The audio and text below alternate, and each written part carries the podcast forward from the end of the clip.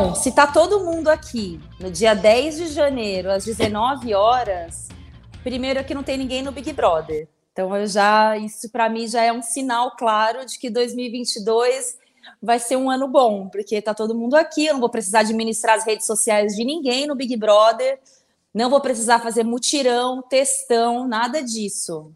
Quero dizer que hoje é dia 10 de janeiro de 2022, gente, 2022, quem diria?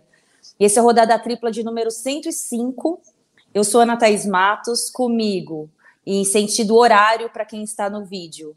Michele Gama, Bárbara Coelho e Amanda Kesterman. Se fosse no sentido, se as pessoas estivessem visualizando essa imagem agora, a Michele seria 5 é, ou 10 minutos, a Bárbara 25 minutos, a Amanda está entre 35 e eu estou entre 10 para alguma coisa, assim, para as pessoas entenderem mais ou menos no, no relógio analógico a nossa é, localização no vídeo do Rodada Tripla. Bom, tudo isso para anunciar que o nosso primeiro Rodada Tripla da, do, da temporada 2022 está no ar.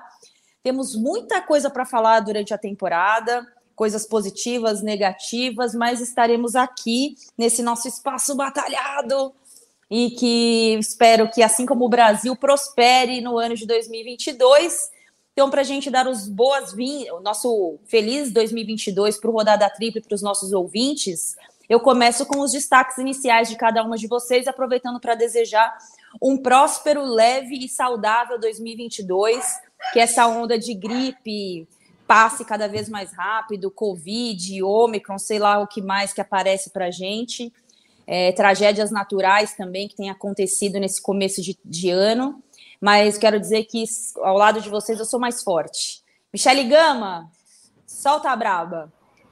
Fala, monstra, tudo bem? Feliz ano novo para você, para todo mundo. Uhum. Muito axé para quem é de axé, para quem não é também, muito axé. É, meu destaque do dia, sim, do dia do ano, para começar, é a Copa, Copa Africana das Nações, que começou ontem, né, domingo e é um destaque mais em cima da cobertura mesmo, porque, poxa, a gente está em 2022, né?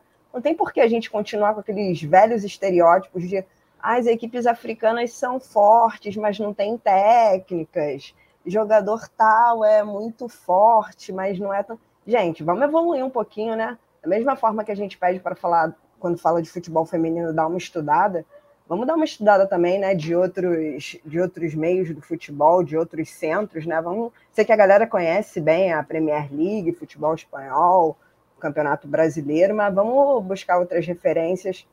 Mas para não falar só do lado ruim também, a gente avançou nesse sentido porque temos algumas boas coberturas. Eu queria só destacar o ponta de lança que eu acompanho, e que é uma galera que já há uns dois anos e meio fala muito bem, cobre muito bem é, o futebol africano, todos os clubes, todos os times. Então, vamos seguir em frente aí nessa batalha para quebrar esses estereótipos, porque, pô, é muito demodê, né? Fala sério, né? Parece que é tão difícil você pegar o Google e colocar pelo menos lá, assim, né? Você vai, pega os. Vou dar uma dica aí para quem é um metido ao comentarista. Quem sou eu para dar dica, né? Mas entra lá no Google, pega assim, Convocação. Todos os jogadores foram convocados. E é Google, irmão, jogador por jogador. Não importa se o jogador é conhecido, você vai pesquisar o Mané, que é um jogador super conhecido. Sempre vai ter algo novo para você aprender sobre ele.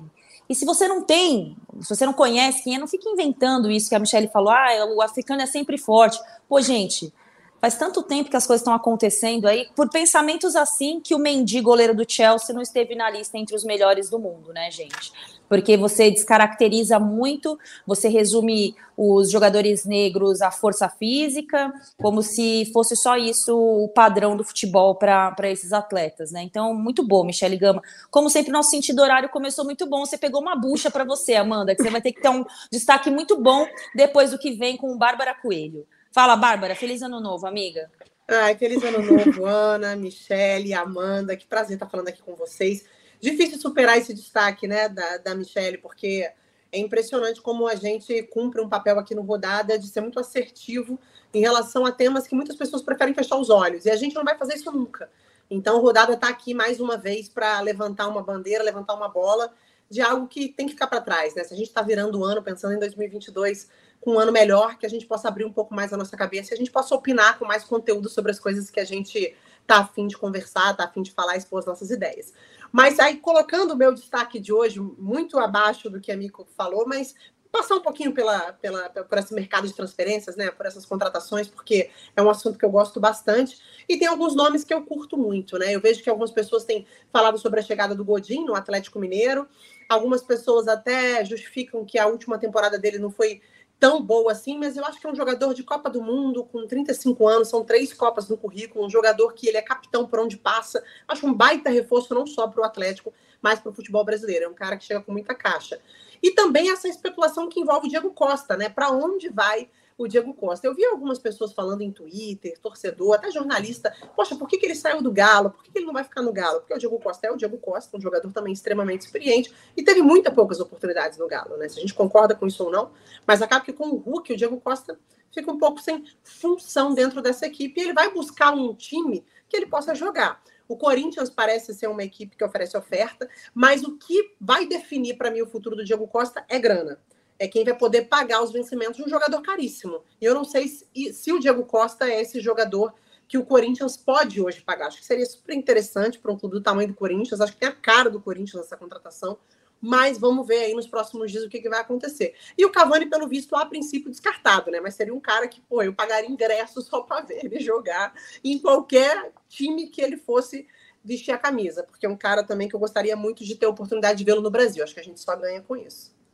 Eu tenho uma amiga que mandou fazer uma camisa do time que ela torce com o nome do Cavani. Olha que Sério? louco, que emocionada. Sério, gente? Emocionada, cara. Acontece isso Não, Empolgada. Nossa, emocionada, uma vergonha. Uma vergonha. Ainda bem que não é jornalista, gente. Se fosse jornalista, É. eu ia, nossa, eu ia cornetar horrores.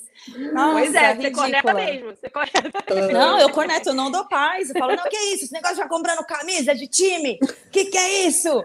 2022, Enlouqueceu, pô. 40 anos nas costas, comprando Ó. camisa de futebol. Pois é, pois é. Não, a minha única dúvida em relação a essas contratações, eu confesso que eu não tenho opinião formada sobre o Diego Costa no Brasil, né? Mas eu acho que como todo jogador em alto nível na Europa, quando tá decadente, vem para o Brasil e desponta e, e ainda faz a diferença, então eu acho que passa muito por aí a possibilidade dele, do Godin, desses outros grandes nomes que a Babi lembrou aí pra gente. A questão para mim é a conta, né? Tem muita Ah, gente, o caso é. do Corinthians, apostando muito em Libertadores financeiramente para pagar as contas. Então, isso me chama a atenção de um time que tem que fazer contratações muito pontuais aí para não errar e não ficar gastando depois, pagando aí sem, sem ter o retorno esportivo.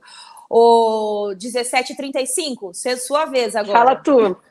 Fala tu. Cara, eu tava pensando aqui pro meu destaque desse primeiro rodada tripla de 2022. A gente está no dia 10 de janeiro e eu acho que o meu destaque já desponta com folga como grande favorito ao mico do ano. Ah, uma das atitudes mais vergonhosas do ano em 10 dias do ano. Então, é, é o Djokovic, né, gente? Ele, enfim, um juiz lá da Austrália deu para ele autorização para sair lá do, do hotel, manteve o visto, né, que ele tinha sido, é, enfim, cancelado e ele acredita, né, e está contando que vai poder jogar esse Australian Open. Se ele de fato jogar, que é algo que eu espero muito que não aconteça, acho que é uma mensagem muito ruim é um, um tenista do tamanho dele, não vacinado, entrar num país onde a vacina é exigida para estrangeiros jogar um campeonato, sair um pouco do, do que é a regra do país. Mas se ele jogar, eu espero muito, a minha grande torcida é claro que ele perca, e que ele seja vaiado a cada ponto. Eu, enfim, a gente sabe que a torcida do tênis é uma torcida muito específica, muito calma, silenciosa, respeitadora. Não se tem muito hábito de vaiar no tênis, né? É um desses esportes onde o fair play sai da quadra para a torcida, mas eu espero que esse fair play seja bastante quebrado e que ele seja vaiado. E seria mais legal ainda, alguma amiga minha, acho que foi, não tô lembrando quem foi, que, que botou Não Quero Ser Injusta no, no Twitter mais cedo, falou que seria mais legal ainda se algum tenista se recusasse a jogar com ele, mas eu acho isso muito difícil de, de acontecer, a gente não pode criar essa expectativa, mas é muito triste. E essa semana mesmo, aqui no fim de semana, eu estava conversando com, com uma amiga minha, e fotos que envelhecem mal, né, gente? Achei uma foto minha de 2014 com o Djokovic, quando encontrei ele. Não só com o Djokovic, hein? Que foto Pois horrorosa. é. É, eu, eu não estava bem naquele momento, eu já tive dias melhores, eu tava, eu tava, não foi o meu melhor momento. Não, eu olha. E eu- tá esquisito. A né? imagem Ali ali é uma de um- coisa de louco. Antes de um US Open. De que ano Enfim, aquela foto foto, Amanda Kestelman? Aquela foto é de 2014 e eu, enfim, estava de férias nos Estados Unidos, até o US Open, fui num restaurante, encontrei o Djokovic, fui até a mesa do Djokovic. Enfim, eu gost... gente, eu gostava muito de Djokovic. Normalmente, os nossos ídolos estão deixando de ser ídolos mais adiante, né? Quando param de jogar, o Djokovic foi bem precoce nesse sentido, né? Deixou de ser ídolo muito cedo, e é uma pena. E eu espero muito que, se ele jogar, ele perca e perca com muita vaia. Não é uma pena, que o Djokovic não, se transformou nisso, né, Michele? Que momento é, o Djokovic se transformou é, nisso, né? Ele era um ele cara, era um cara que legal. chamou atenção em relação à premiação da Serena, né? Quando falaram assim, ah, você pode ser um dos maiores tenistas. Ele falou assim: não, gente, esse título já é da Serena, porque ela é a maior vencedora de Grand Slam naquele momento, né? Ele falou, nossa, que cara desconstruído, pra frente, pô, que bacana. É, é aquele esquerdomacho é. que engana, né? Acho que a gente já caiu bastante em alguns papos assim, mas a mãe Quem não, quem? cara? É, mas é só esse negócio de que pena, que pena não, que bom que o tempo passa e a gente descobre algumas coisas assim, né? E a gente fica tá sabendo ter realmente. terremoto aqui na rua. Cuidado, está rolando muita coisa natural aí, fenômenos naturais. Mas só para dizer que que pena não, que bom que a gente descobre pessoas e coisas assim a tempo da gente rever nossos conceitos, né? O tempo é bom também para isso, né, Ana? Eu acho. Eu lembro sempre Sim. da Carol Conká, a quem eu amava loucamente até a entrada no Big Brother e continuo respeitando muito e consumindo. No primeiro episódio, né? Mas Exato, e continuo torcendo muito por é. ela, viu? Não mudou muita coisa, assim. É. Acho que a gente teve a possibilidade de ver as pessoas como elas são fora das redes sociais mas ainda assim acho que ela é fruto de, sei lá, são outras discussões. Daqui a pouco vamos ter mais Big Brother para discutir sobre isso. E Sim. independentemente do que ela falou, deixou de falar, ainda continuo achando ela incrível. Só que, né, o Djokovic, a gente não está com vontade de achar nada dele, a não ser coisas negativas. É. Bom, quando estávamos discutindo a produção do nosso Rodada Tripla essa semana, né, o que falaríamos nesse primeiro programa do ano? Nosso programa tomou um viés mais factual durante todas as segundas-feiras, né? A gente discute sempre o pós-rodada, dá um pitaquinho do que vem pela frente. Só que é o nosso primeiro rodada do ano.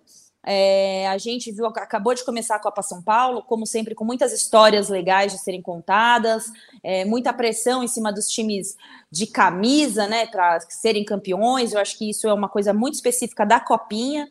É, a gente tem campeonatos internacionais rolando aí também, né? A virada de, de, janela, né? A chamada janela de inverno na Europa. Os nossos clubes brasileiros começaram alguns a se reapresentar essa semana, alguns com novidades.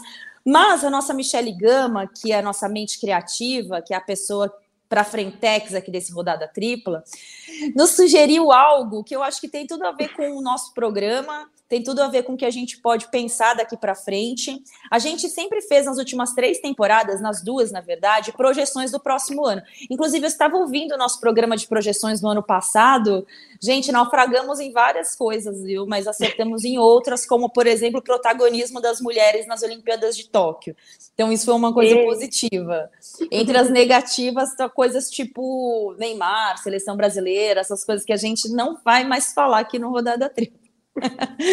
brincadeira. É. é, mas a gente tentou fazer uma brincadeira aqui, o articular de uma forma para a gente lembrar as tendências e acertos do grande ano, né, Michele Gama, que foi 2002 e que, se Deus quiser, e os nossos dedos, perdão, as nossas conquistas em 2022 contribuírem, teremos um ano tão vigoroso, tal qual Gil do Vigor, na temporada 2022 no esporte na sociedade, né, Michele? Fala um pouco mais sobre esse seu tema é, 20 anos depois. Gente, 20 anos depois, eu tinha 16 anos, eu era feliz e não sabia. Cara, em nome de Jesus, eu tava lembrando isso, que tava tentando lembrar quantos anos eu tinha que eu não sou boa. Acredito que nenhuma de nós quatro aqui é boa de matemática, né? Somos de humanas. Eu tinha 14 anos e eu lembro que eu fui para 2002, foi ano do Penta, foi ano de eleição, foi estreia do Big Brother, que a gente estava falando aqui, entre outras coisas, assim. Estava passando o clone, aí a gente começa a buscar aqui as referências. Então, 2002 eu lembro que foi um ano legal para mim, não foi um ano que eu curti. Foi o ano que o Botafogo caiu, então, o primeiro ano, né? Porque foram alguns anos que o Botafogo caiu, mas foi o primeiro que eu comecei a sofrer assim mais com o Botafogo. Mas foi um ano legal, então acho que 20 anos depois é, é, é, bacana a gente tentar só fazer uma brincadeirinha de ver como que foi, quais similaridades que a gente tem com, com o ano atual, o que, que a gente espera, né? O que, que a gente espera também que você falou das projeções, o que, que a gente possa achar que de 2002 seja tão legal que foi em 2022. Eu realmente torço muito pela eleição, sei que é só em outubro, mas estou depositando, dei até aquela segurada no fôlego, estou depositando todas as minhas energias em cima disso. Um ah, mês antes da Copa, né, Michelle? É, um negócio de Copa, Copa, também. Ah, é. tô, não sei, eu estou jogando muito, tô jogando muito para cima. Que nem a Bárbara falou aí, eu quero que 2022 seja porra, tudo pro alto, ano do sim, ano de alegria, porque o que a gente já passou nos dois últimos foi pesado, né, gente? Em tudo, acho que no esporte, na vida, tá, tá complicado, mas vamos jogando energia positiva aí, pegando como referência 2002. Vamos lá. Ô, Bárbara Coelho, como estávamos há 20 anos? Cara. Quais eram os nossos projetos? Nossa! Há 20 anos eu estava saboreando a minha primeira Copa do Mundo. Assim, é, a minha primeira Copa de verdade, porque 98 e 94 eu tenho memória afetiva. Não vou dizer Também. que eu acompanhei todos os jogos, né, cara? Assim, de 98 e 94. Eu lembro de um jogo ou outro. Agora, 2002 foi tipo colocar o celular para despertar, para ver o jogo, reunir a galera e tal. Então, para mim, assim, não tem como muito fugir disso, né? E tomava muito pau na escola em 2002, assim. Foi um ano muito cruel para mim. Eu lembro que eu tinha muita dificuldade. Já acabamos de descobrir que Bárbara Coelho não era CDF, né? Não, porque eu queria fazer de tudo. Eu queria fazer vôlei também. Então, eu viajava federada e voltava para estudar. E aí eu não dava conta, real. Então, assim, 2002 foi um ano sofrido porque eu tive que fazer algumas escolhas nesse sentido. Então são essas lembranças, assim, mais, mais que vieram mais rápidas, assim, na minha cabeça, que eu tenho, de 22. Ô, Amanda Kesselman, onde a jovem Amanda estava no Longico 2022? Cara, 2002 foi um ano muito marcante para mim, porque, é, obviamente, 94 lembro muito pouco, 98 essa questão da memória afetiva. Eu sempre gostei de futebol, sempre foi uma coisa muito presente dentro da minha casa, mas foi o ano que eu descobri que podia virar profissão. Eu acho que a gente, todas nós, acho que a gente lembra um pouco do que, que foi ver uma mulher como a Fátima Bernardes trabalhando naquela Copa. Me emocionei muito quando você, Ana, pôde falar isso para ela, né? Numa das suas participações no encontro. Uma das primeiras, né, que você participou com ela, você sim, falou isso para ela. E ali eu descobri que era profissão, porque naquele momento eu ainda achava que eu poderia ser uma boa psicóloga. A cabeça de muita gente foi salva também por Fátima Graças Bernardes. a Deus. Você imagina. Obrigada, Fátima Bernardes. Eu vou falar isso para ela. Nossa. É, fala, você salvou a sanidade mental de quem fosse atendido por mim. E foi, eu, eu tinha 13, 12 para 13 anos, e foi um ano também muito marcante na minha vida como um todo. Eu acho legal poder falar um pouco disso, que foi o ano que eu descobri que eu tinha TDAH, né, que é o transtorno déficit de atenção com hiperatividade, que eu pude, enfim, terminar um livro. Porque eu não conseguia terminar um livro, então comecei a fazer o tratamento para o TDAH naquele ano, então consegui, além de ver muitos jogos de futebol concentradinha, bonitinha, consegui terminar o primeiro e o segundo Harry Potter. Então 2012 foi um ano muito Gente, legal para mim. Que coisa, né? Porque 2002 vai completar agora em 2022 20 anos que eu moro sozinho, que eu saí da casa da minha mãe. Meu Deus! Porque o Brasil, o Brasil foi campeão, eu tinha 17 anos, né? Tinha acabado de fazer 17 anos. O Brasil tinha sido campeão do mundo e eu estava muito empolgada com aquela Copa, né? Eu jogava futebol, jogava futsal. Eu estava muito empolgada com a Copa, eu queria viver aquilo de perto, eu queria saber onde iam os jogadores, como é que fazia para ir nos jogos e não sei o quê.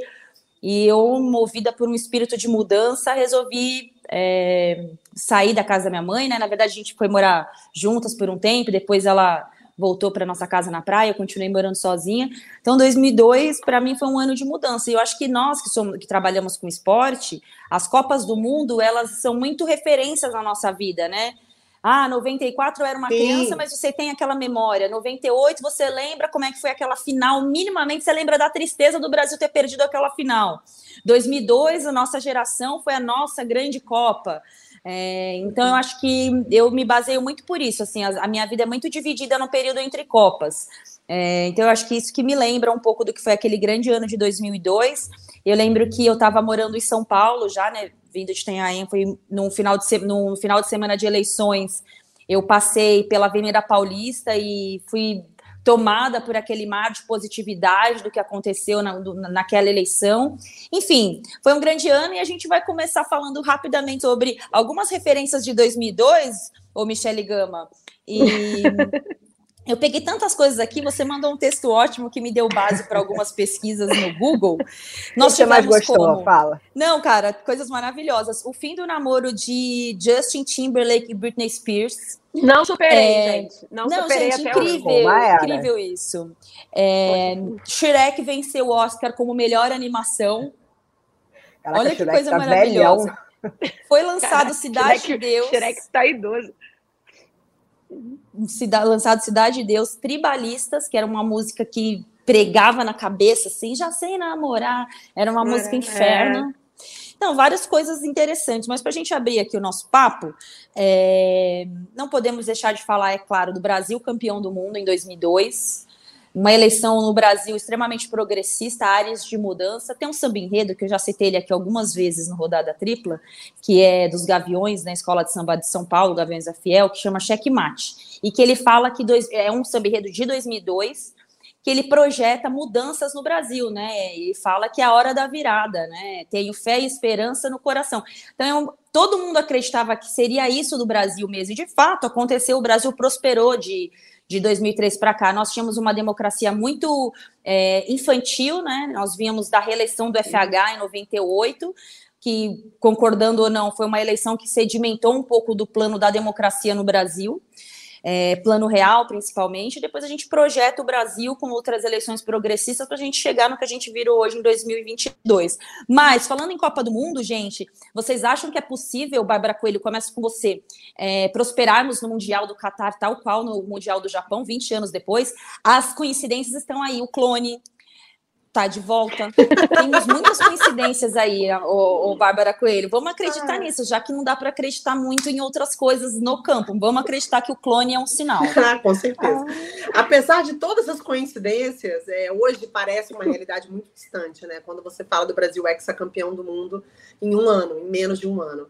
É, eu até fiquei brincando, porque a final da Copa do Mundo é dia 18 de dezembro, meu aniversário é dia 19. Aí eu falei, tá isso, não, não é isso, porque a gente quer se Gente, a gente tudo. vai morrer se o Brasil for campeão, que seu aniversário é dia 19, Imagina. a gente vai entrar em óbito. Não, se eu estiver no Brasil, se Deus quiser, eu esteja na Copa do Mundo e nós estejamos juntas, eu acho que eu vou morrer se isso acontecer. Vai ser uma festa, a gente vai ser deportada do Catar. Eu acho bom a gente ah, pensar vai, melhor sobre vai, esse futuro. Vai. Não, o problema não é vocês morrerem, o problema é vocês acabarem com o Catar, né? Eu acho, eu acho, Michelle, que tem que mandar uma produtora responsável para cuidar delas nesse momento, se isso acontecer, é. né? Tem que uma produtora lá. uma pessoa. Tem alguma? Madura. Madura. Tem que, é. Uma produtora madura. É. Profissionais, mulheres capacitadas é o que não vai faltar. O problema Acho é a maturidade para esse momento. Michelle. Duas Michelle. produtoras maduras. Conto com você. Ah. Mas, assim, hoje, assim, tirando o nosso histórico de ser uma seleção muito respeitada em Copas, porque não deixou de ser, a gente, eu não coloco o Brasil hoje entre as favoritas, mas eu tô com muita dificuldade em traçar favoritismo na Copa do Mundo. Eu não sei como é que Também. vocês estão, mas eu tô achando tudo tão esquisito, eu tô achando as eliminatórias tão estranhas. A gente aposta na força de um time, a gente aposta num trabalho e aí vai para repescagem, como tá acontecendo agora com Itália e com Portugal, que tinham trabalhos um, promissores e consolidados. Então, assim, tirando a França, que é a atual campeã do mundo, e a própria Inglaterra, que é um time que sempre me seduz, apesar de não ganhar nada, eu estou com muitas dúvidas do que pode ser a Copa do Mundo. Eu acho que essa surpresa agora vem o romantismo, hein? Trilha sonora romântica. Então, por, favor, por conta disso, eu acho que o Brasil é uma seleção que chega, que pode chegar. É. Acho que a gente tem. Eu tô a gente vem né? de um cenário atípico, assim. Acho que a gente vem de uma realidade diferente. A gente não está mais conseguindo bater o martelo. As coisas estão mudando muito. Então, estou aí na expectativa. Juntando as coincidências, meu aniversário, astros, estrelas, quem sabe? Ô, Michele Gama, diferentemente de 2002, quando o Botafogo caiu, 2022 marca a volta do Botafogo à Série A, elite do futebol brasileiro. É... Essa coincidência ao contrário faz você acreditar, olha só que ponte nada a ver, faz você acreditar que o Brasil tem chances nessa Copa do Mundo? Cara, então, eu tô na vibe texturizada, né? Então eu tô. Tá, tudo vai dar tudo certo. Eu, na minha cabeça. E olha que eu sou botafoguense. Texturizada? Texturizada.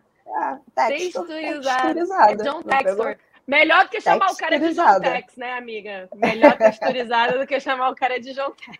Então, tá, tá todo mundo assim. E olha que botafoguense é um ser pessimista, mas a gente tá numa vibe de achar. E, cara, a Bárbara falou de umas coincidências, assim. Eu estou pensando muito, muito no Penta, né? Mas vocês lembram que o Ronaldo, Ronaldo Fenômeno, né? O atual dono do Cruzeiro, que depois a gente fala disso daí, mas uhum. ele não chegou assim alta voando para a Copa. Todo mundo desconfiando ali no negócio de joelho, que estava gordo. E vocês sabem como que está o nosso atual craque, né? Que está carregando já a seleção há 10 anos, como que ele está questionado nos últimos, acho que principalmente agora no, no início do ano, completa 30 anos, menino, interrogação Ney, agora em fevereiro. Mais uma coincidência aí, não sei. Mas eu, quando eu me apego nessas, nessas coisas, eu sou muito. Me apego firme, sabe? Ah, jogador questionado, seleção não está chegando como favorita. Eu tô, é isso, eu tô numa vibe muito texturizada. O Ana, Mandinho, Babi, eu tô muito, tô muito, muito vibe para cima, vai, vai dar certo sim. E o Botafogo, cara, é, é o meu primeiro esporte favorito. Depois de saber fofoca do Big Brother, é antes, na verdade, meu primeiro esporte favorito. O primeiro que eu aprendi foi sofrer pelo Botafogo, então tô super tranquila, tô, tô em forma.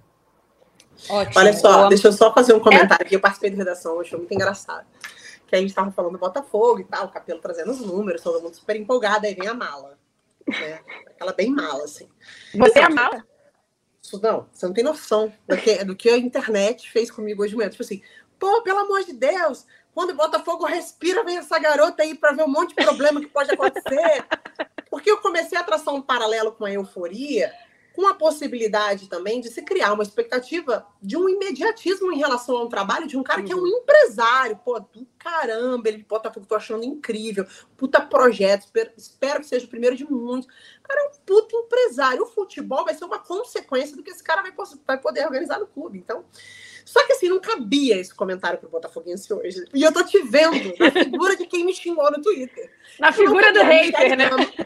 A Michelle Gama Desculpa, Barra Coelho. Desculpa, mas fui eu. Eu puxei o mutirão para lá. Mereceu, né? Hashtag Mereceu. Bárbara Coelho, fique quieta. Bad vibe. É, hoje de manhã os caras. E, tipo assim, cara, que saco. Pô, aí não dá pra ver. Pô, quando vem um pingo de esperança, já autoestima, a menina detona. Eu não tava detonando. Ô, Bárbara, você sabe que você tá me falando isso? Eu tava conversando com um amigo nosso, muito botafoguense também, né? É, e eu falei, gente, não tá um pouco demais, não? Esse Oba-Oba fazendo uma live no, nas redes sociais para mostrar a chegada de um dirigente. Não tá colocando algo acima do, do, do, do, clube, né? Se é um jogador, beleza, mas não existe, na minha cabeça, não existe dirigente ídolo. É que nem eu vejo a galera falando sobre o galera do Flamengo, né? Marcos Braz, Landinha. Se a galera tra tem torcedor que trata essa turma é, como um verdadeiro de deuses do futebol tem, tem e defendem, de vão lá nas redes é. sociais, marcam os caras. E eu acho, né? É, não teve um exagero, não, gente. Eu acho que esse meu amigo falou assim: é, você tem que entender que é a autoestima do torcedor eu não sei, eu, eu tô, essa era de, de clubes ligados a empresários está me chamando um pouco a atenção porque você está deixando tudo que o seu clube te proporcionou como torcedor para você torcer pelo dirigente. Eu falo isso pelo Ronaldo no, no Cruzeiro também. É, algumas pessoas divididas entre questionar ou não as escolhas que têm sido feitas em relação às estratégias adotadas. Então, eu acho que o nosso papel, Bárbara Coelho, é vigiar, porque é. depois que as coisas acontecem Vem todo mundo falar, nossa, mas quando estava lá no começo, você não falou nada. É. Acho que, no pior das contas, é a gente ficar ali sempre de olhos atentos, mas entendendo também que o torcedor tem que ficar, se sentir apaixonado mesmo, né? E a cena do cara dando 20 reais para o bilionário é é sensacional. De uma, é de uma genialidade que só o futebol brasileiro pode proporcionar, né? O cara é bilionário, gente. Esse maluco é bilionário, ele é muito rico, muito rico. Aí o maluco dando 20 reais. Teve um outro também que não teve tanto destaque, né, Michele? Que ele veio por trás, assim, pela canhota, e dá uma notinha de dois reais também pro, pro John Textor. Eu, eu entendo, eu até conversei isso com, com a Ana brevemente naquele, naquele dia da chegada do John Textor. Eu acho que o, o torcedor do Botafogo, nesse caso específico, né, Michele, você me corrija se eu estiver errado, ele também tem o lado do, da forma como o torcedor botafoguense brinca com si mesmo, né? E eu acho que isso é muito saudável. Acho que tem, isso é uma coisa um pouco até, pode ser dos clubes cariocas em si, de saber brincar com si mesmo. O Vascaíno faz isso muito bem. Então, acho que também foi, uma, foi um, foi divertido de ver, mas tem que também ter o pé no chão, que é um dirigente, né? Não é o camisa 10 chegando para meter é, a bola cara, na rede. Eu, Eu concordo exatamente com o que vocês falaram. Assim, a nossa função como mídia é isso, é fiscalizar, é ficar de olho. Tipo, é isso que a Bárbara falou. O papel de chata tem que ser nosso mesmo. Mas dos é. torcedores, cara, é, o torcedor é emoção, né? Vai cobrar dessa forma. Vai cobrar, vai ficar feliz, vai, tipo, daqui a, sei lá, três meses, vai estar tá xingando John Texas. Mas é, é do jogo, é o que vai é. acontecer. Mas eu acho que no Brasil, essa questão dos clubes empresa, é, acho que ainda vai, ainda acho que ainda está muito romantizada, sabe? Toda essa história do Ronaldo, que ex-jogador, que comprou, a gente ainda não está entendendo um plano de negócio ali, uma coisa muito muito prática. É tudo muito bonito, tudo, ah, o cara está chegando e vai investir. Mas por que o cara está chegando e está investindo no Botafogo, irmão? Onde é que esse maluco veio e falou que o Botafogo vai gerar lucro para ele? Eu não consigo entender isso. Mas a gente vai levando, só que é isso, né? Como jornalistas, a gente realmente tem que ficar de olho e saber o que, que vai dar tudo, tudo isso, né? E acho, o, o Ana, a gente só estava falando questão de, de previsões, assim, eu acho que talvez isso seja uma das tendências para o futebol brasileiro. Não sei se esse ano, Concordo. mas para os próximos anos, acho que vai ser uma coisa que talvez, é, muito entre aspas, salve e ao mesmo tempo também é, não acabe, mas tipo, dê uma, uma caída no que são, o que, o que é essa paixão do, do futebol no Brasil. Não sei, vamos, vamos, vamos acompanhar, vamos ver qual vai ser. E o torcedor me parece também que ele quer, ele quer, vou usar uma palavra aqui, vou explicar na sequência. Ele quer mídia, né? Ele quer um jogador melhor, ele quer um time mais competitivo, ele quer assunto, quer né? poder, né? ele quer dele. poder encher o peito para falar é. assim, ah, cara, não, não tô falando pro meu time ser campeão, mas o meu time tem que ser digno, ele tem que ser, ter conforto, né? É, não é. dá mais para o meu time sofrer tanto. E isso serve para falando, pensando só em Série A, vamos pensar em Série A para 17, 16 clubes de Série A, cara. Ser um pouco mais confortável, dar orgulho para o torcedor, e eu acho que vai muito nisso essa empolgação, essa romantização, por enquanto, com as SAFs. Eu deixo aí a dica para quem estiver nos ouvindo, nos assistindo, digita no Google, assim, a Sociedade Anônima do Futebol no Chile, e o impacto negativo que aconteceram em várias equipes chilenas, sucateamento em categoria uhum. de base, é, os times perdem propriedades, porque a partir do momento que custa, né? Então, por exemplo, tem um custo a manutenção de uma categoria de base, então eu não vou ter mais. Você tem custo num prédio de administração que emprega, sei lá, 150 pessoas. Não vai ter mais. Então você perde propriedade, vende propriedade para iniciativa privada, especulação imobiliária. É, então, acho que vale muito a pena as pessoas pesquisarem, porque não adianta a gente se comparar com Portugal, gente. Portugal é uma outra realidade, o euro é um outro valor, um outro dinheiro. Compara com o nosso canto aqui, o Chile, que em tese é um país mais organizado que o Brasil, como foi um muito nocivo. E eu, eu descobri isso no ano passado nas eliminatórias. Eu fui estudar sobre o futebol chileno, né? Fui fazer Brasil e Chile e me chamava muita atenção como não se renova a seleção chilena, né? A seleção chamada seleção de ouro. E eu falei com quatro jornalistas chilenos e os quatro de mídias diferentes me falaram, cara, a SAF é uma dos, um dos motivos de estrangular o futebol chileno. Claro que para o Brasil não é, porque o nosso material humano é muito maior, mas acho que vale as pessoas pesquisarem o que acontece aqui no nosso continente para a gente baixar um pouco essa empolgação, porque pode sim ser uma solução, mas ainda acho que vai ter muitos, vão ter muitos problemas que a gente ainda não está acostumado, né? Eu interrompi alguém, gente. Não, eu, eu ia falar, mas eu acho que eu vou acabar falando demais. É, só uma coisa, a gente é muito emocionado, né? Assim, é óbvio. Imagina. Você tem uma, você tem um investimento estrangeiro e de um cara que, que vem com uma outra, com uma outra bagagem. É bem interessante da gente conhecer. Mas a gente não quer nem conhecer, a gente já quer ir para o aeroporto, abraçar, ao máximo, que esse cara vai resolver todos os problemas. E aí eu fui estudar um pouco quem é né, o Textor.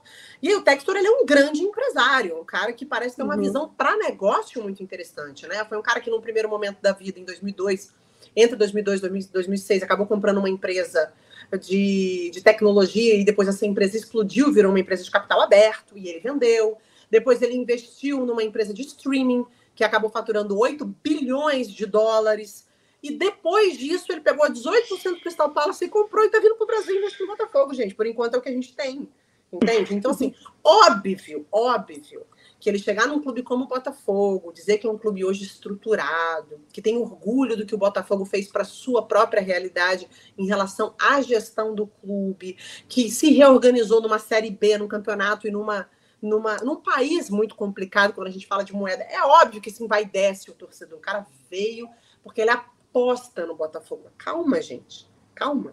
Então, assim, foi essa porrada que eu tomei de manhã, e que bom que a gente tem um discurso aqui um pouco, obviamente, brincando, e acho que tem que ter sim essa recuperação de autoestima, mas o nosso papel não é abraçar o torcedor e falar, vamos, P, né? É isso aí, pô, bota. Não, senão a gente não precisava estar aqui. Eu vou pro boteco tomar cerveja com você já aconteceu. É. Então, assim, é. hoje de manhã eu saí e falei, cara, que, qual é o meu papel nisso tudo, né? Qual é o nosso papel? Eu fico muito orgulhosa, rasgando é, é, cedo aqui, que rasgo mesmo, de saber que a gente tem a maturidade de discutir esse assunto.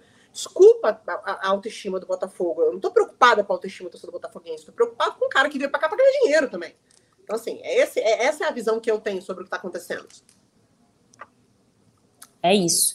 Bom, gente, para a gente dar uma acelerada aqui e falar sobre algumas outras coisas, eu queria perguntar para vocês o que pode ser tendência em 2022, tal qual piercing no umbigo. Uma daquelas. tiveram calça baixa. 2002 gente. era muito tendência, gente. Quem é a menina que não usava calça cintura baixa e piercing no umbigo? Eu não usava é. os piercing no umbigo, porque meu irmão não deixava mas a calça de cintura baixa eu tinha. E eu tinha uma tão velha que eu amarrava com uma cordinha de varal, mas para eu usar ela no sábado, porque eu queria usar ela no sábado, porque ela era de cintura baixa igual a calça da Cristina Aguilera naquele clipe que ela tá com o cabelo vermelho. Mais um sinal, gente. O cabelo vermelho. Qual, rosa. qual, é o, qual, é o, qual, é o, qual é o clipe que ela tá com o cabelo vermelho, amiga? Eu esperava que você trouxesse a sua opinião. É, eu tô, eu falho a minha memória. Come over, baby. É isso aí, é isso aí. É eu isso. adorava a Cristina Aguilera. Vocês gostavam do Hanson Eu gostava do Backstreet Boys? Eu não gostava de boy band. Eu nunca gostei de boy band. Inclusive, o último show antes da pandemia, antes do mundo acabar, que eu fui aqui no Rio de Janeiro, foi os Backstreet Boys, em março de 2020. Achei Depois bastante madura, com faixinha, inclusive. fui, fui, fui bem Amanda! Imagina isso aí sendo psicóloga, gente. Cuidar da cabeça de quem? Mas sabe o que eu acho legal? Então... Que a então referência de vocês é tipo, é, é isso, é Backstreet Boys, Hanson, a, a Ana falou de Cristina Aguilera. A minha referência de calça baixa, a Bárbara eu conheço um pouco, acho que ela vai, vai buscar essa também. É um funk, ó, que fazia negócio.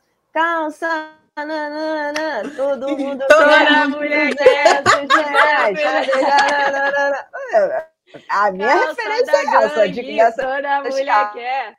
Tendência aqui na Zona Sul também, Michelle. Tinha que ver. Era sucesso aqui nos play da Zona Sul, nas festinhas americanas. Menina leva, leva Coca-Cola, Coca-Cola, menino leva, Não, leva em salgadinho. Em São Paulo e Espírito Santo também era, que eu conheço bem. Conhece Não, completamente. Bem. Completamente. Mas sabe o que, que eu acho que pode ser voltar a ser tendência? Eu acredito que a. Eu não entendo muito de moda, mas eu acredito que a moda é uma coisa que está sempre voltando. Eu não duvido nada que daqui a uns anos a gente esteja todo mundo de novo dando essa calça quase na altura da virila, né? Ali da virila, que hoje em dia eu olho e falo como é que. Não vai estar sendo aqui, não. Da virila, porque realmente ninguém merece. Mas, enfim, alguém achava bonito, eu usava, né? Então, não duvido nada que daqui a 10 anos estejamos todas nós com calça na virila. Mas o que eu acho que poderia voltar à moda, eu estava conversando com uma, com uma amiga minha que trabalha com moda, especificamente esse fim É no semana. esporte, tá, gente? Só quero lembrar que esse podcast ainda é um podcast esportivo. Mas ah, é, é moda. Pera lá, pera lá. Então, porque eu acho que uma coisa muito legal que esse ano, né, que a gente estava falando, projetando o ano, lembrando 2002, esse ano vai ser muito diferente do que foi 2002, porque 2002 a Copa foi no, ano, no período normal de Copa do Mundo, né? Junho e julho. A Copa acabou ali dia 30 de junho, né? Nem entrou em julho em 2002. E a eleição, né, presidencial, ela é ali em outubro, né? Esse ano vai ser em outubro a eleição presidencial, mas por conta lá do, das questões climáticas do Catar, a Copa vai ser ali no aniversário da nossa. Começa no meu aniversário e termina no aniversário da Bárbara, é para os fortes, essa Copa do Mundo. E eu mas... acho que vai ser um bom resgate da camisa verde e amarela. É isso que eu ia falar. Boa! Se, se a gente. Dependendo do que acontecer nessa eleição, eu estava até falando para uma amiga minha que trabalha com moda, que se eu tivesse uma marca, Amanda Branding ou Castaman Modas, eu ia criar a minha campanha, o resgate da amarelinha, para vender camisa estilosa da Copa do Mundo para todo mundo poder voltar a usar a camisa verde e amarela. E em 2002, eu usei Ah, só se colocar foice e martelo, brincadeira.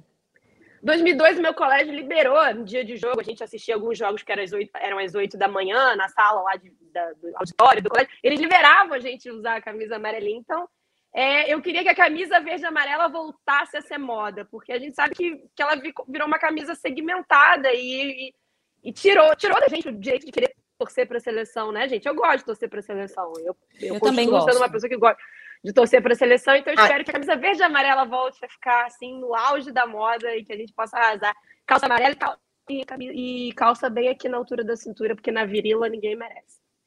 É muito bom o Amanda. Gostei também. Isso, porque eu achei esse ano muito perfeito a Copa do Mundo vir depois da eleição, cara. Vai ajudar Sério, isso aí, né? emociona, assim. Ah, é. cara, a gente. Ah, imagina se o Brasil ganha, tem que passar por Brasília, gente. Vamos oh. pensar que não.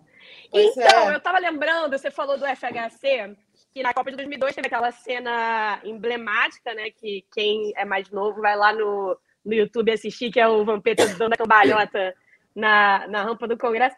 Eu acho que não vai dar tempo de ser em 2000. Se a gente ganhar o Hexa, se o Hexa Não, a gente vier... não tem jogador para fazer mais isso não, amiga. Não tem ninguém com essa eu personalidade mais não. Amiga. Eu, eu tô vendo passinho, passinho do Paquetá com o Vinícius, Neymar, e um passinho já em 2023 na rampa do Planalto. Essa fechei o olho, imaginei, toquei pro universo e vamos ver no que dá. Passinho gente, até arrepiei Nossa. Joga pro universo. Arrepiei agora. Vou ficar até emocionada com isso. Não consigo nem Ô, Bárbara e Michelle, estamos bem de tendência essa calça, essa, essa camisa amarela? Ah, menina, vou te falar que para mim vai nesse... ser complicado. É, para mim também. Jura? Mas eu tenho, Mesmo a minha tá guardada. Não, não, a minha não tá tenho. guardada aqui. Negócio de Brasil. É... E vocês lembram também que nessa época a gente batia panela? A gente voltou a bater panela há pouco tempo, né? Vocês lembram disso? É. Vocês batiam é, panela de madrugada? Eu batia bastante. Quebrei todas Sim. as tampas da minha mãe. Até hoje lembro dos esporros uhum. que ela me dava. Mas uhum. a minha tá guardada aqui. Eu ainda eu ainda acredito no, no, Brasil de uma forma assim, não só da seleção, né? O Brasil, como país, como democracia, está guardado, mas é um símbolo que eu deu uma corroída, deu uma corroída, um negócio que. Foi tirado machucada. da gente, né, Michelle? É, mas arrancaram de uma forma e que. É. Mas não sei, a gente pode pensar, a gente pode fazer umas mudanças, botar uns números diferentes, assim, botar, escrever outras coisas. Mas sabe um negócio que eu também queria perguntar para vocês? Se vocês acham, desculpa, Ana, tô mexendo aí no teu roteiro, mas só para saber se vocês acham que talvez pudesse voltar a ser tendência. Vocês lembram que em 2002 foi o último campeonato mata-mata, o Campeonato Brasileiro? Foi o último antes dos pontos corridos. Tem gente Sim. que curte, né? Eu aprendi a gostar dos pontos corridos, mas vocês acham eu que... também, eu tô... Valeria. Criei uma relação de, de aceitação. Eu não gostava, eu era daquelas saudosistas, principalmente nos primeiros 10 anos, assim, de, de pontos É só ganhar que gosta. É só começar a ganhar que começa é... a gostar. Vem por mim. Quando o teu time ganha, Michelle. É que o meu time tudo. ganhou muito é. já. Ganhou no pontos corridos é. no mata-mata. Mas quando ganha no ponto corrido, amiga, a gente gosta. É. Porque tem aqueles times que, pô, precisa, deixa eu chegar, não pô. Não, quando ganha no mata-mata muda tudo, mas é, no pontos corridos muda tudo. Mas eu acho que a Copa do Brasil passou a ser muito, muito bem tratada, né? Eu acho que a Copa do Brasil era uma Copa que, não sei se vocês lembram, até ali 2013, pouco tempo, os times da Libertadores nem jogavam, né? Sim. Então ficava tratada de uma forma meio periférica. Hoje a Copa do Brasil é uma baita de uma Copa mata-mata, que eu acho que supriu, né? Hoje o campeão brasileiro vai lá e ganha a Copa do Brasil também, como foi o caso do Galo. Sim. Teve o caso do, do Palmeiras, há pouco tempo ganhou a Libertadores e a Copa do Brasil também. Então, acho que a Copa do Brasil, quando se torna um campeonato premium, né, com todos os times, enfim, os times também que estão jogando a Libertadores, eu acho que ela supre essa, essa nossa falta do mata-mata. Eu acho que eu já estou acostumada. Não sei se seria uma discussão que eu deixaria de lado para sempre, mas acho que eu já me acostumei com os pontos corridos. Faz parte da minha o, vida. O, o campeonato de 2002 me fez não gostar tanto de mata-mata, porque Gosto, na verdade, acho que a Copa do Brasil é legal por isso, permite que um Fortaleza chegue ali pelo menos uma semifinal, ou quem sabe até uma outra final também. Mas o Santos, ele é finalista em 2002, é, era, classificavam os primeiros oito, né? O São Paulo foi a melhor campanha dos pontos corridos, uhum. e aí, como melhor campanha, enfrenta o oitavo colocado, que era o Santos, que fez a pior campanha, e depois eliminou, chegou, pegou o Corinthians na final. A gente viu surgir ali é, aquele ex-jogador acusado, condenado já, né, e vai ser julgado agora, como a Michelle nos lembrou hoje mais cedo, é agora no próximo dia 19. Diego, foi um grande time, assim, que é, é, acho que é um divisor de águas no futebol brasileiro, né? Aquele time do Santos, inclusive. Mas eu acho que dá para a gente ter as duas coisas, gente. Dá para ter o mata-mata de Copa do Brasil e dá para ter o pontos corridos no brasileiro. Só que o, o brasileiro é. em pontos corridos, ele. É, Amanda falou uma vez um rodada tripla aqui com a gente, que é um campeonato para poucos, né? E eu acho que ele vai continuar sendo um campeonato para uhum. poucos, uhum. porque se você. Se seu time está jogando mal, mas você tem elenco você vai pontuar lá em cima, né? Então você acaba fazendo um campeonato grande, mas para poucos. É, para a gente acelerar nos últimos minutos aqui do nosso rodada, é, 2002 também marca o fim do sai de baixo. Que ah. mais? É, cara, coisas, coisas que não deveriam acabar, né? É, o fim do sai de baixo. Que mais que teve? Ah, teve uma boa aqui.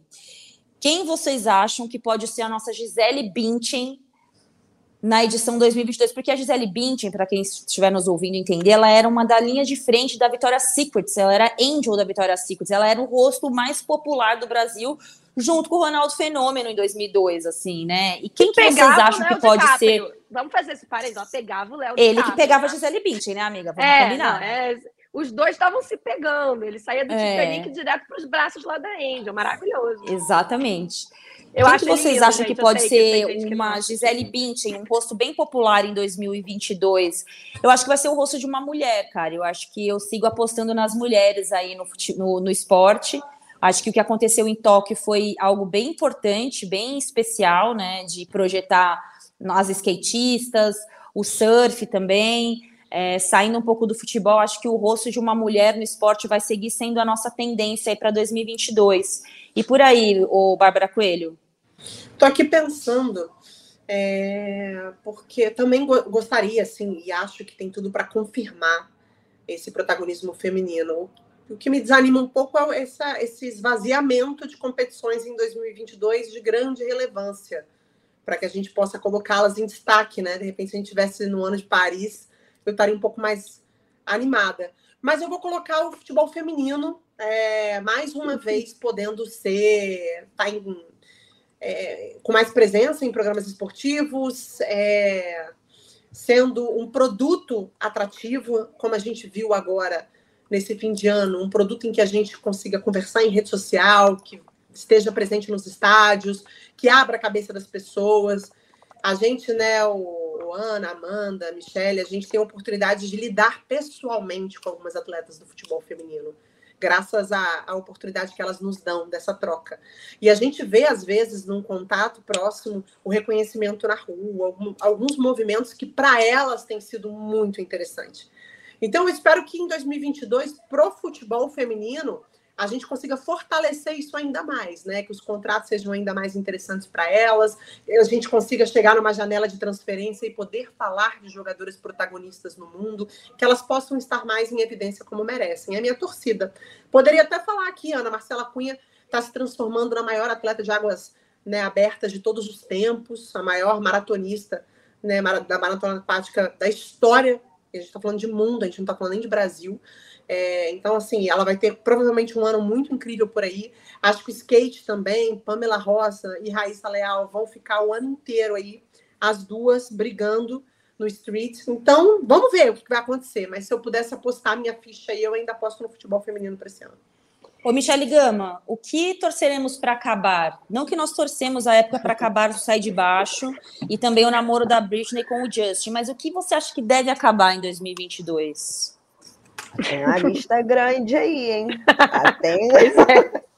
Vai acabar com muita coisa. Mas agora, falando assim mesmo de peito aberto, acho que podia acabar, mas sendo bem bem puritana, que eu não acho que vai acabar esse ano, mas acho que a gente pode dar alguns passos é, em direção a isso, acabar com preconceito de uma forma geral no, no futebol, porque o futebol a gente sempre fala aqui, né?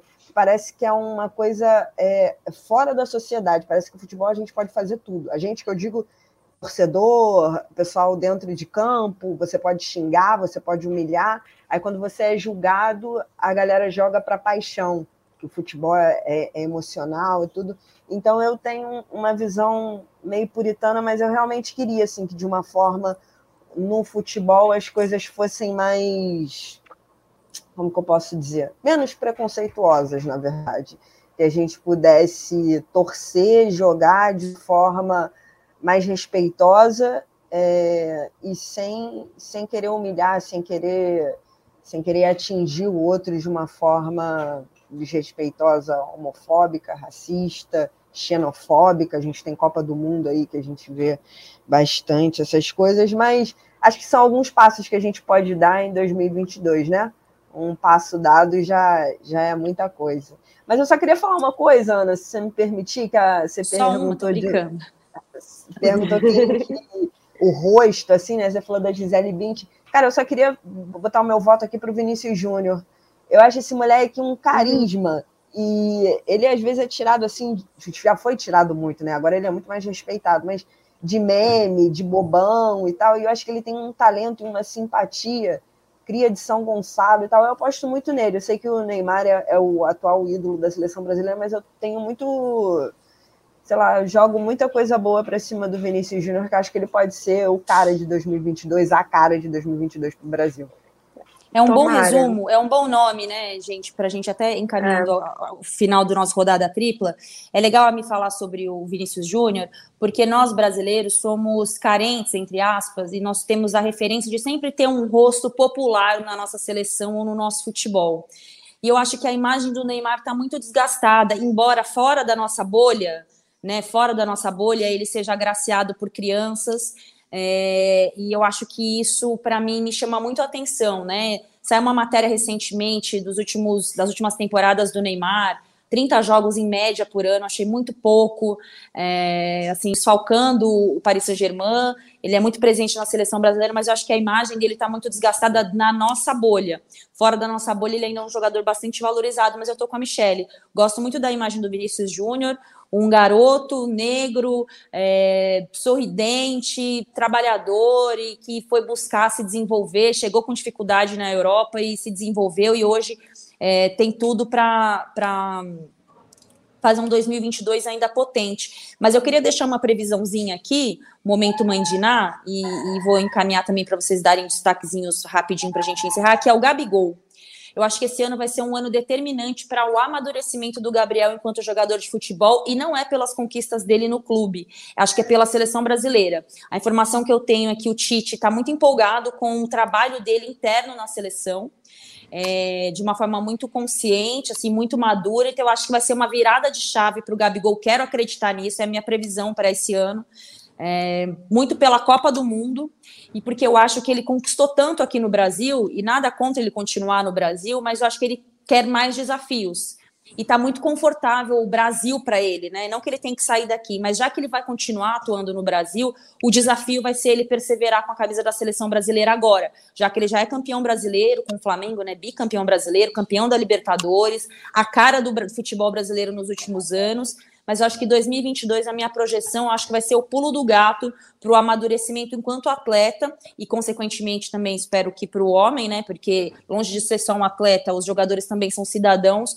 Do Gabigol, espero no final do ano a gente gravar o nosso último rodada tripla falando que ele foi um dos nomes aí do nosso futebol na próxima temporada. Manda Kesselman, destaque rápido, papum, sobre a sua projeção para 2022.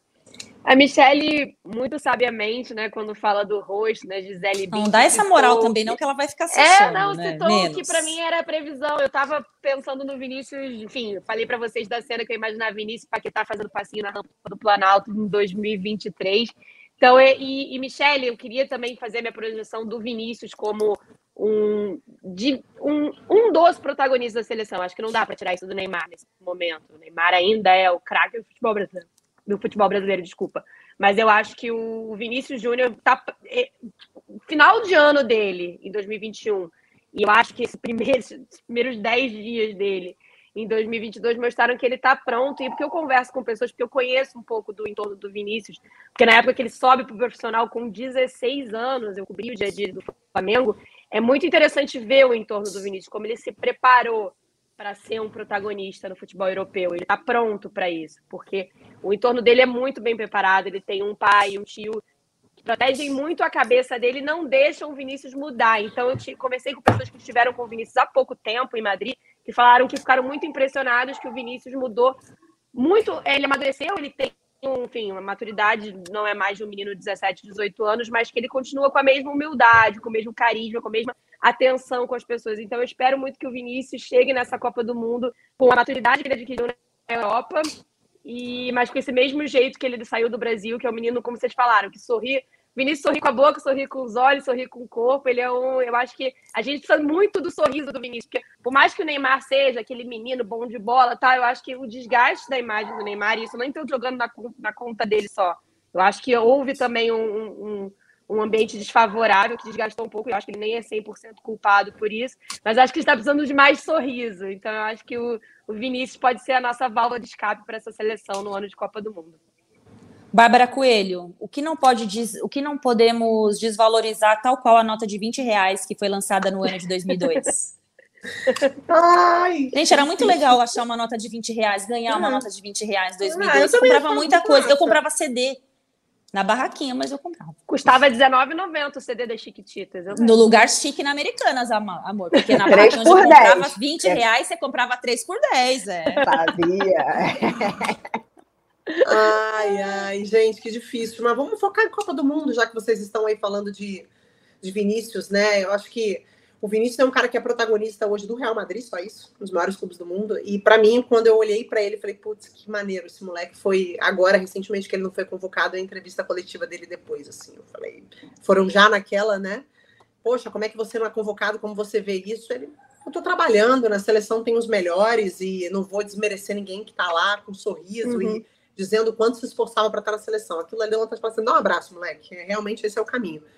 Então eu gostaria muito de ver a seleção ganhando o campeão, o campeonato aí mundial, para a gente não voltar àquela seca que foi de 94, né? Senão a gente vai chegar lá.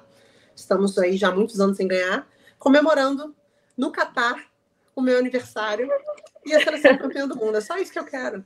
Mentalizem. Já que é no Catar comigo, ó. Inxalá, já que é Catar, o clone. Muito ouro. Inxalá, muito ouro. É isso. Michele Gama, não sei falar, seu pitaco final desse grande tema que você sugeriu para o nosso primeiro rodada tripla do ano. Cara, não, meu pitaco é só que 2022 é, seja tão bom quanto foi 2002, assim. Mas que também as pessoas, nós, de uma forma como um todo, como sociedade, façamos por onde também, né? A gente estava falando aqui de alguns Com ídolos, certeza. Gabigol, Vinícius Júnior, Neymar, tantos outros ídolos do esporte. É um ano, como a gente falou, de eleição, mas é importante a galera ter uma conscientização, né? Dos ídolos, a gente falou do Djokovic, da Serena. É importante esses caras terem uma conscientização do que eles representam, mas mais importante ainda é quem é, tem esses caras como ídolos saber escolher bem, escolher bem assim para quem você torce, para quem você vota. Isso tudo é um ato político, mas além de tudo é um ato de vida, não só sua, mas da sociedade de uma forma geral. Enfim, eu só espero que 2022 seja tão bom, não só para mim, mas para todas nós e para o mundo de uma forma geral, né? Se Deus é quiser, aí, muita axé para todos nós. Muito axé para todos nós, que a gente tenha um 2022 é, próspero, que não cancelem o carnaval, a não ser que a gente esteja aí com o avanço dessa, dessa pandemia aí, que a gente parece preso na caverna do dragão da pandemia, né, cara? A gente não sai disso nunca mais. É, mas que a gente tenha também uma mídia a qual a gente faz parte, é, mais consciente também, colegas mais atentos com o dia a dia, porque a gente vai falar, infelizmente, ainda muito de violência de gênero, vai falar de racismo, vai falar de tantos outros temas que não são temas polêmicos, são temas da sociedade que a gente esteja preparado e com vontade de ouvir, né? Porque às vezes a gente quer falar, falar, falar e a gente ouve muito pouco, mas que a gente tenha aí talvez uma, uma mais pluralidade na mídia, mais pensamentos diversos de outros estados, de outras cidades é, e que a gente não se boicote tanto, né? A gente ainda tem um papel fundamental aí na guerrilha, na linha de frente, de tornar esse país e essa sociedade um pouquinho melhores. Bom, agradecendo o nosso Rodada Tripla, que tem a edição, produção nossa, da Bárbara Mendonça, do Bruno Mesquita. Hoje o Pedro Soares também acompanha com a gente, eu acho que é esse o sobrenome dele, acompanha com a gente a nossa Não gravação. Não é Paulo, eu tava chamando ele de Paulo aqui direto. É, eu percebi aí, isso. É, Só isso matando aí. a Amanda. Não, é psicóloga, psicóloga nas horas vagas. É, a nossa coordenação é do nosso craque Rafa Barros, a gerência do André, do André Amaral, às vezes eu erro crédito. Lembrando que o Rodada Tripla toda segunda-feira, ao vivo às 19 horas. Depois ele segue aí gravado nos seus principais tocadores de áudio, também no Globoplay. E entra lá nas nossas redes sociais, fala com a gente, sugira, sugiram temas. E muito obrigado, gente. Feliz ano novo. Até a próxima.